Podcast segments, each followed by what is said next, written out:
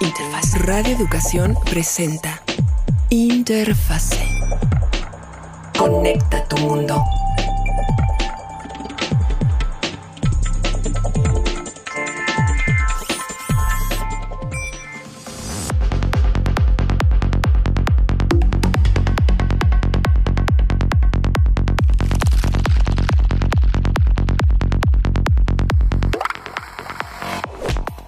Muy buenas tardes, como cada jueves, para nosotros es un placer tenerlo aquí en esta media especialmente dedicada a la tecnología, la experiencia que compartimos, la experiencia necesaria con la tecnología. El día de hoy, el segundo programa sobre la seguridad. ¿Qué podemos hacer hoy? ¿Qué debemos de hacer hoy cuando es aún más importante revisar cada uno de los aspectos que implican las distintas tecnologías que nos ofrecen y que estamos forzados a utilizar en este momento? Yo soy Laura Viadas, Natalia Luna. Hola Laura, hola a todo nuestro auditorio, muchísimas gracias por acompañarnos nuevamente a Interfase 1060 y sí, como bien dices, herramientas útiles. Hemos dedicado estos programas que han sido de manera seriada para poder darle elementos a nuestro auditorio, para poder estar navegando de manera más segura y aclarar unas dudas que aunque sean recurrentes, Laura, siempre son de mucha utilidad. Por eso hemos nombrado esta segunda parte del ABC de seguridad que podemos tener en estos tiempos al estar haciendo cosas compras o simplemente trabajando desde casa y usando distintos equipos de cómputo o bien nuestros dispositivos celulares. Entonces, hoy vamos a abordar esta segunda parte con nuestros dos especialistas como cada semana, Felipe Barús y Ángel Buendía. ¿Cómo están? Natalia, Laura, un saludo a todo nuestro público en esta eh, tarde aquí en la Ciudad de México. Ojalá y su rincón de Internet esté cómodo y acogedor, porque hoy en día básicamente es la única manera en la que nos comunicamos. Pues hoy vamos a hablar un tema muy importante, no necesariamente interesante, pero muy importante, que Felipe y yo ya llevamos mucho rato comentando. Hola, Efectivamente. Hola Ángel, hola Nat, hola Laura y un saludo a nuestro auditorio como todos los jueves, encantados de estar aquí hablando de tecnología. Pues efectivamente hoy vamos a seguir hablando de los temas de seguridad, la seguridad digital que es tan importante hoy día y más trabajando desde casa. Uno de los eh, temas que quedaron pendientes en la sesión pasada es el eh, tema de la autenticación de doble factor. Básicamente, ¿qué significa esto? Y eh, les puedo decir que hoy por hoy, en todos los sistemas a los que accedemos todos los días, donde utilizamos usuarios y contraseñas, resulta que esto ya no es suficiente. ¿Por qué razón? Porque son muy fácilmente adivinables, ya sea por otros humanos maldosos o por máquinas. Hay máquinas, los famosos bots o robots, que se pueden estar dedicando a romper un esquema de seguridad de usuario y contraseña. Es por eso que se inventó el famoso concepto de autentificación de doble factor. ¿Qué implica esto? Bueno, el usuario y la contraseña es algo que sabemos nosotros, es algo que nos aprendemos de memoria, lo generamos y en teoría no lo apuntamos y se lo decimos a nadie, simplemente lo sabemos. Pero para hacer el acceso a un determinado sistema más seguro, se inventó la autentificación de doble factor, donde se agrega un elemento más. Este elemento es algo que tenemos en nuestro poder y que en teoría nadie más tiene. Eso es el segundo factor. Primer factor, usuario y contraseña. Segundo factor, un token o un numerito o algo que tenemos en nuestro poder.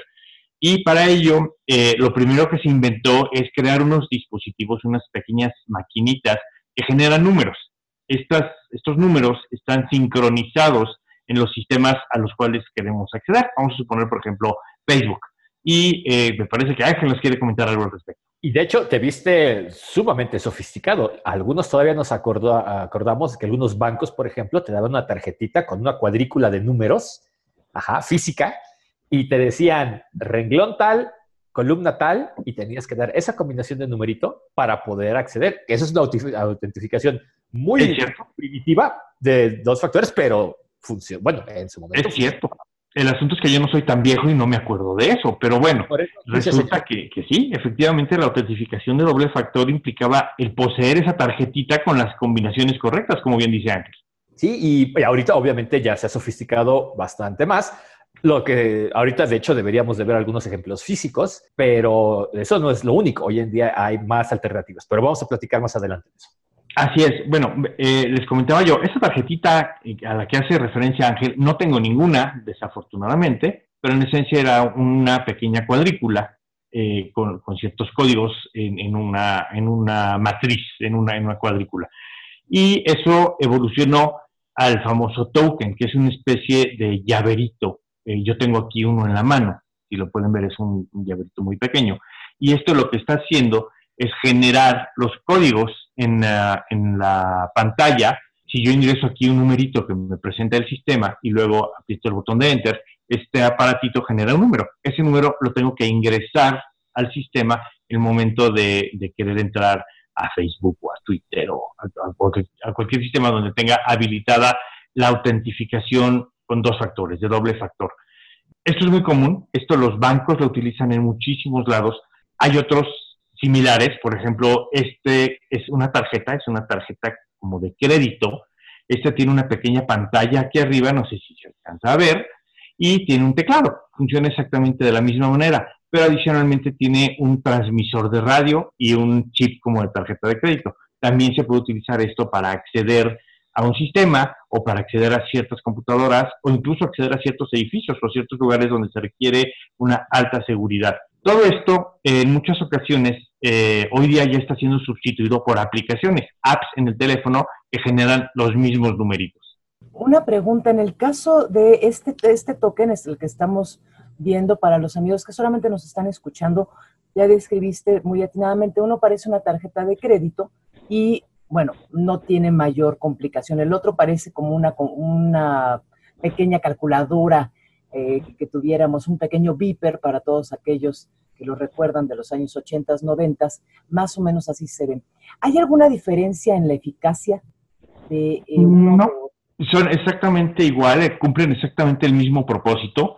La idea de estos aparatitos es que el número que se genera en la pantalla, cuando yo lo ingreso al sistema, el, el sistema lo valida con los números que está generando internamente. Es decir, vamos a suponer Facebook. Facebook está, tiene un generador de números para mi cuenta y cuando yo ingreso este numerito para entrar a Facebook, lo compara y dice, ah, le toca tal número y ese es el número que debo de ingresar. Si no coincide, no me deja entrar. Y obviamente las tarjetitas y los números que se generan son diferentes para cada persona, para cada cuenta. Para aquellos que no estamos tan empapados en utilizar un token, el token para el caso del el banco, bueno, el, el, procedimiento era yo voy, pido esto, eh, me lo dan muchas veces, en algunos bancos se convirtió en algo obligatorio. ¿En qué parte del proceso estamos con los tokens en los bancos en México? bueno, en los bancos es por ley. Los bancos ya tienen que tener implementado el, acceso con un segundo factor en eh, todas sus aplicaciones en línea. Eso es por ley.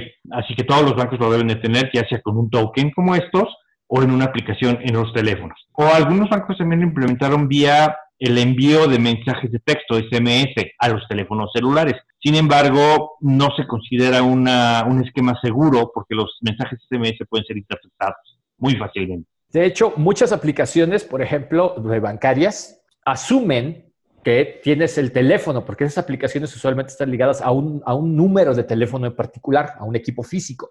Si no tienes ese equipo físico, no vas a poder entrar. Pero aparte de esa aplicación también es donde se generan los números que ya mencionó eh, Felipe. Funciona como tu app móvil, pero aparte tu generador de, números. Así que en ese sentido, el, el, el, doble factor es el equipo físico. Si alguien no tiene, si alguien que no sea tú, no tiene tu equipo físico en la mano, no va a poder eh, generar los números eh, que son necesarios. Y además, esa aplicación requiere tu contraseña. Así que, pues, de alguna manera es un poco, bueno, potencialmente puede ser un poquito más seguro.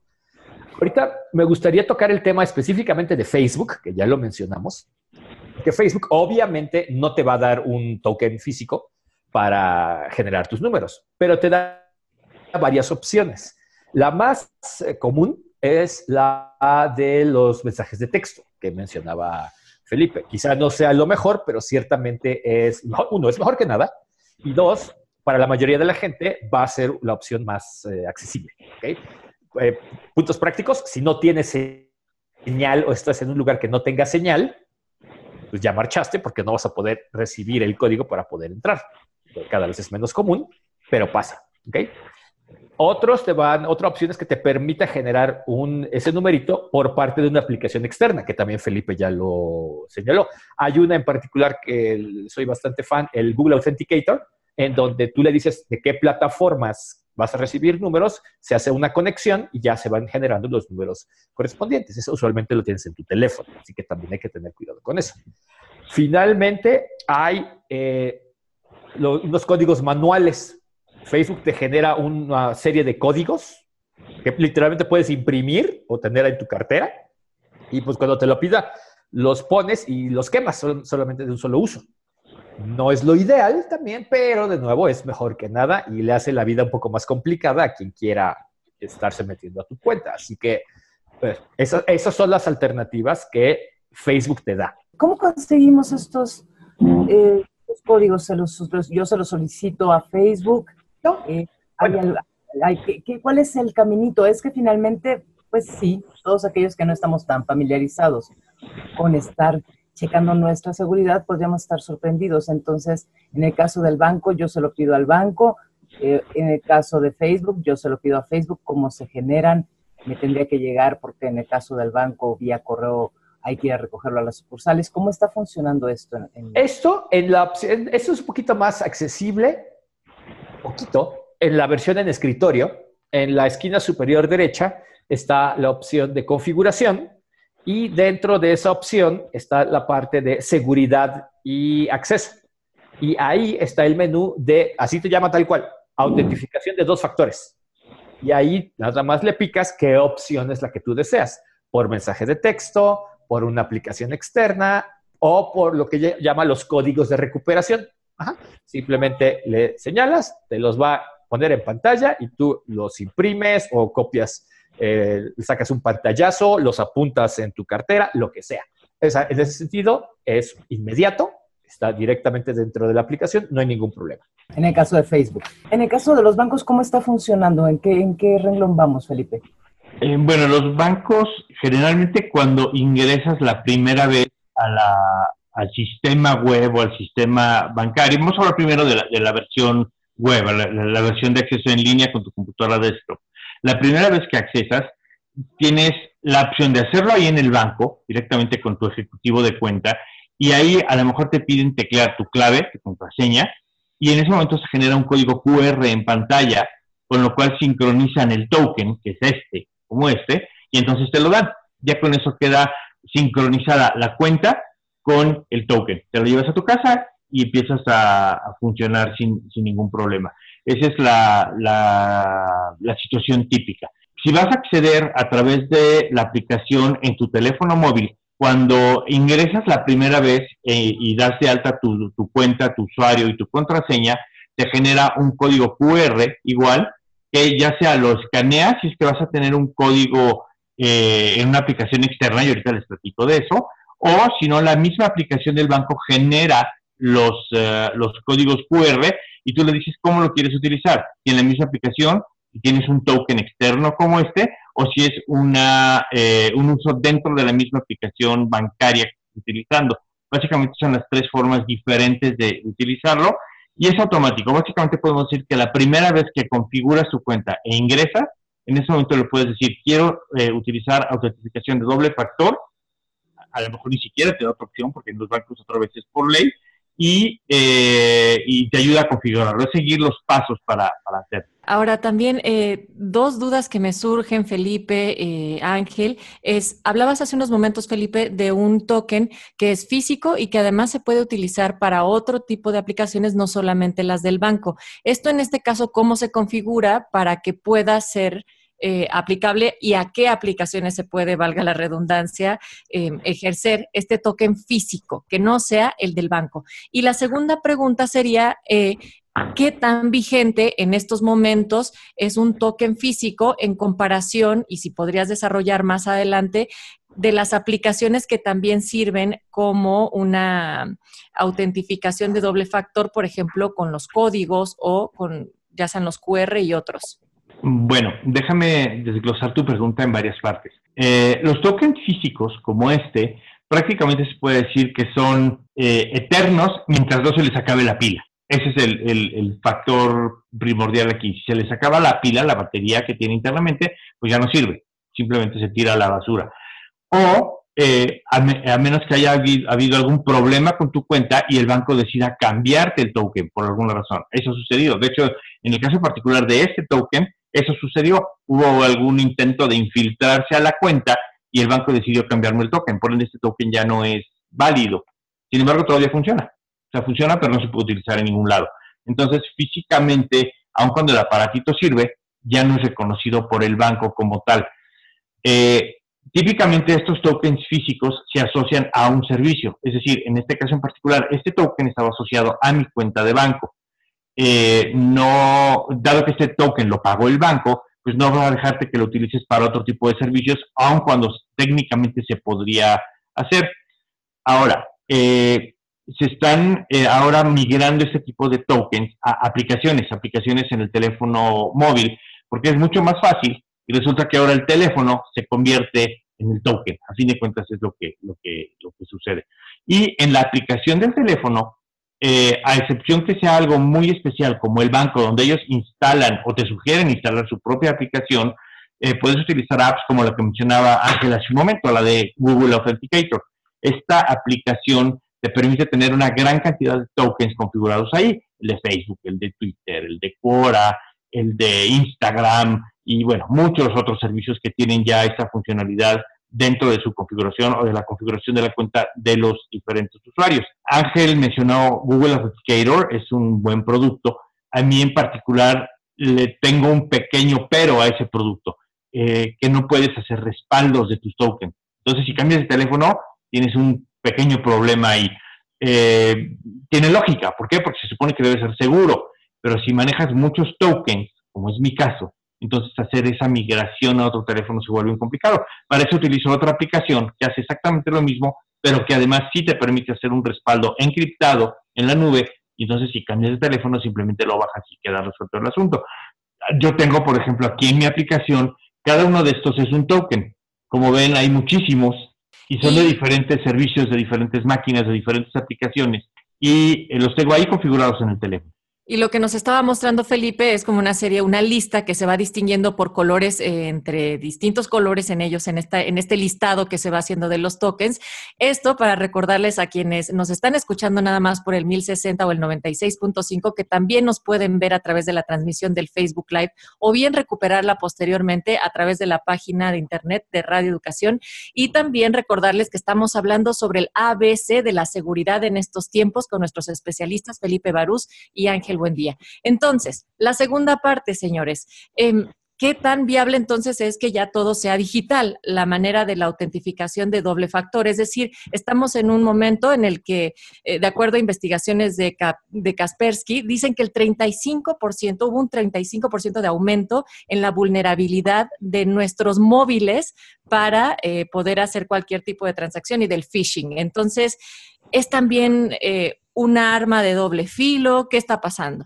Vas, vas tú primero, Felipe.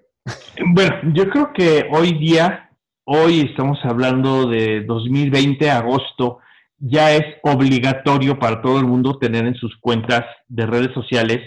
Y voy a hablar aparte de lo que son bancos y lo que son redes sociales. ¿Por qué? Porque el banco es quien decide qué hacer y si no lo haces, pues simplemente no puedes abrir una cuenta del banco. Así de fácil.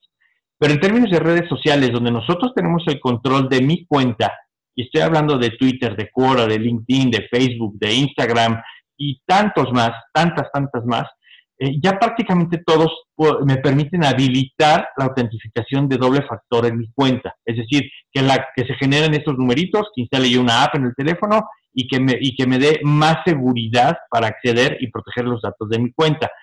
Eh, desafortunadamente es una opción. Eh, hoy por hoy, quien no quiere hacerlo en una cuenta como Facebook o Twitter o cualquier otra, no lo hace, pero eso lo hace más inseguro. Es decir, le estoy quitando niveles de seguridad a mi cuenta y a mis datos. ¿Cuál es la recomendación? Hacerlo, aprender cómo se usa, cómo se hace, es entrar a la configuración de mi cuenta, buscar autentificación de doble factor, típicamente es poner una palomita en algún lado y generar estos numeritos, escanearlos en un código QR en mi aplicación de teléfono y listo. ¿Es incómodo? Sí, sí es incómodo. ¿Por qué? Porque tengo que sacar el dichoso numerito para entrar a Facebook o a Twitter o a cualquier otra red social, pero tengo un mucho mayor grado de seguridad si tengo habilitado la autentificación de doble factor. ¿100% seguro? No, no es. Hay formas también de darle la vuelta a los malos a este asunto, pero es más, es como si le pongo a una puerta de vidrio 10 candados. Pues sí, va a estar más seguro que si no tuviera nada, pero pueden romper el vidrio y se meten. Es algo muy similar. Es complicado, es incómodo, pero es mucho más seguro, así que hágalo. Habilite el doble factor en sus cuentas de red social. Y esta es una conversación que ya hemos tenido también a lo largo de todo este tiempo. La seguridad, por definición, es incómoda. O sea, lo cualquiera, cualquiera lo puede ver al entrar a un edificio. Sí, sería mucho más fácil el poder entrar simplemente a un edificio tal cual, ir al elevador y listo. Pero el punto de la seguridad es ese, precisamente que no cualquiera puede entrar al edificio. Que si es muy latoso tener que registrarse y que te den un gafete y que te den aparte el, piso, que te abran el elevador, por supuesto que es mucho más latoso, pero en algún sentido, por eso se llama seguridad. Pues los medios sociales, las redes sociales no son la excepción.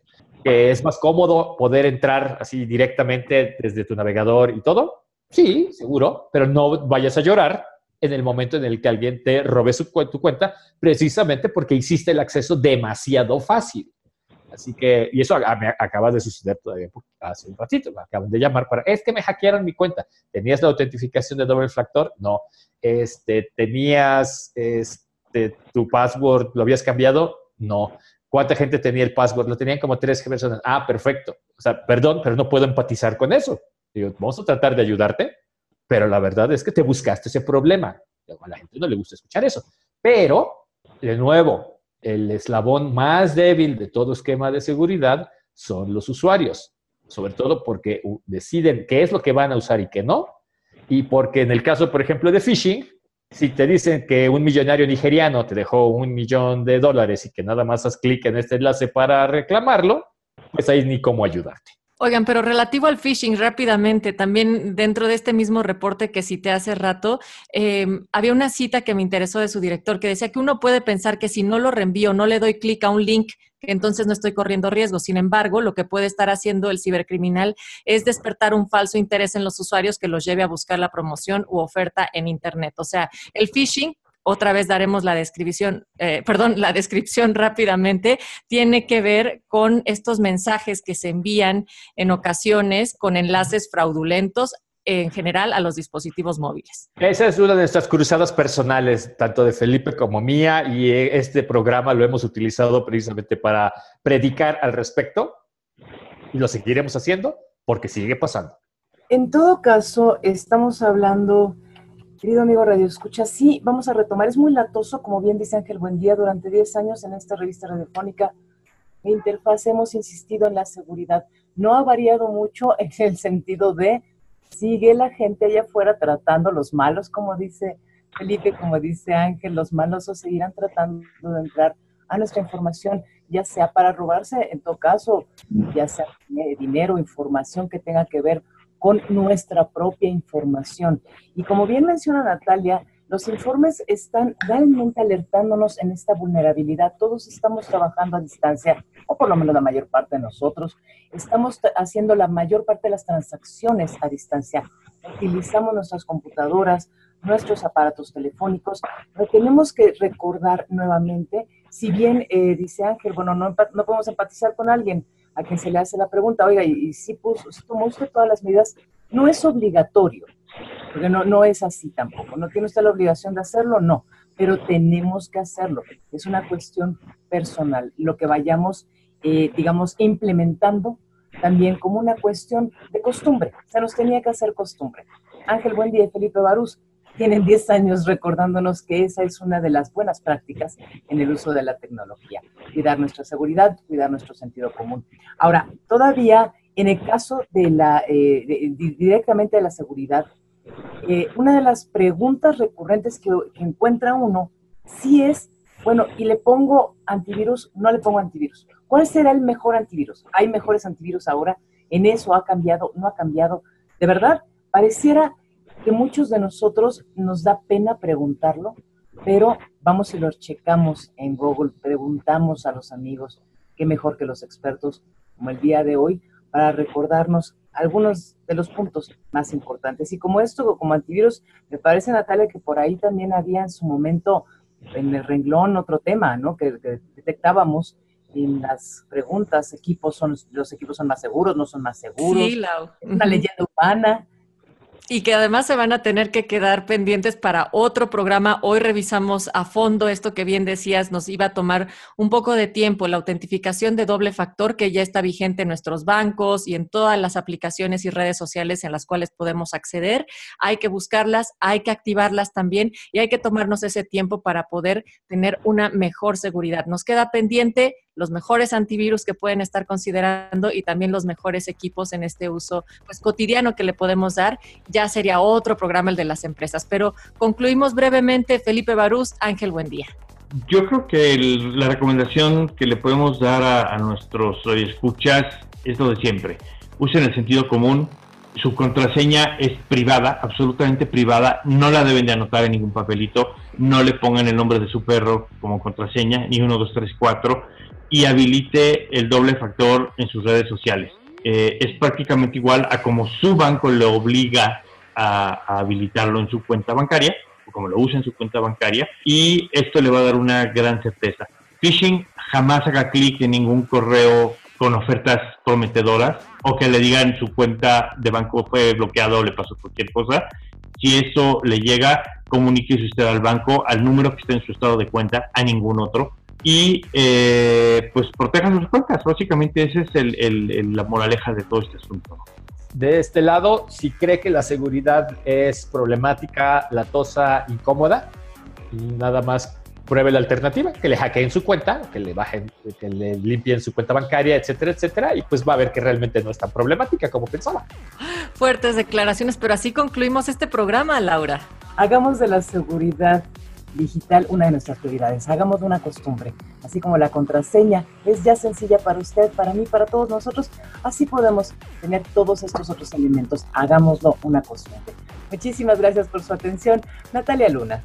Gracias. Y si tienen más dudas y comentarios, pueden ponerse en contacto con el equipo a lo largo de la semana a través de nuestras redes sociales en Interfase 1060. A nombre de todo el equipo, Felipe Barús, Ángel Buendía, Alma Lilia Martínez, una producción de Mario Ledesma. Nos escuchamos el próximo jueves.